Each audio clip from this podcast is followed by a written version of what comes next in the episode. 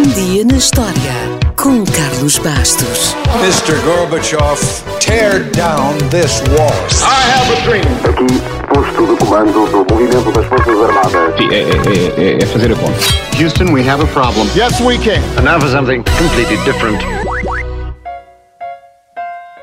Esta história começa com um filme que Martin Scorsese realizou em 1977. O filme foi uma homenagem musical que Martin Scorsese quis fazer à sua cidade natal, Nova York, e chamou-lhe simplesmente New York, New York. Se nunca viu este filme com Robert De Niro e Liza Minnelli, a história é sobre um saxofonista de jazz e uma cantora pop que se conhecem no dia em que termina a Segunda Guerra Mundial. Apaixonam-se, casam-se, porém, a personagem de De Niro tem um feitiozinho muito especial e coloca muita pressão no casamento e também na parceria artística. Se viu o filme, sabe o que acontece a seguir.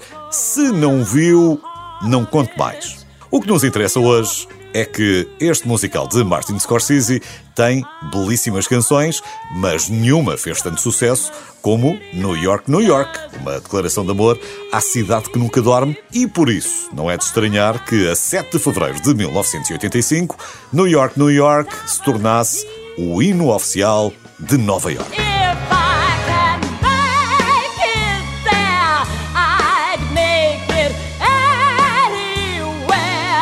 A música interpretada no filme por Liza Minnelli continua a ser não só uma das canções mais conhecidas sobre Nova York, como também uma das músicas mais conhecidas do cinema americano.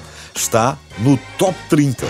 Ora, pouco depois do filme, Frank Sinatra, que era um espertalhão, cantou New York, New York à sua maneira e fez dela uma das suas canções de assinatura. Aliás, muita gente que não viu o filme pensa que a música é de Frank Sinatra e a versão de Liza Minnelli. Curiosamente, os dois chegaram a fazer um dueto ao vivo. E na década de 90, Sinatra também gravou um dueto com Tony Bennett. Tecnicamente, a música chama-se Theme from New York, New York, mas foi logo abreviada para New York, New York.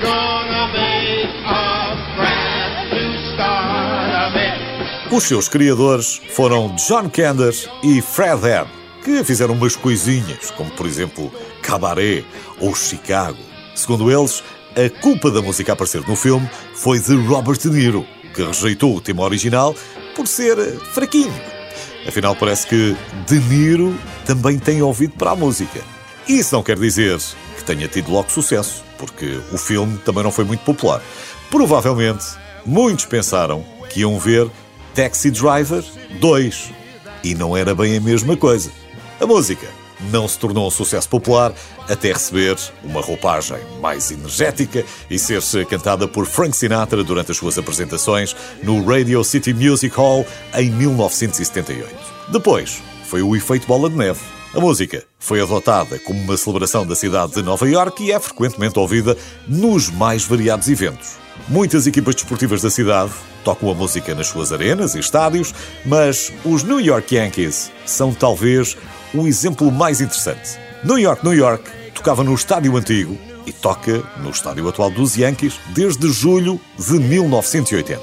E havia uma tradição muito própria. Originalmente, a versão de Sinatra era tocada depois de uma vitória dos Yankees e a versão de Liza Minnelli quando a equipa sofria uma derrota. No entanto, Liza Minnelli não gostou, reclamou, mas não sei se ganhou muito.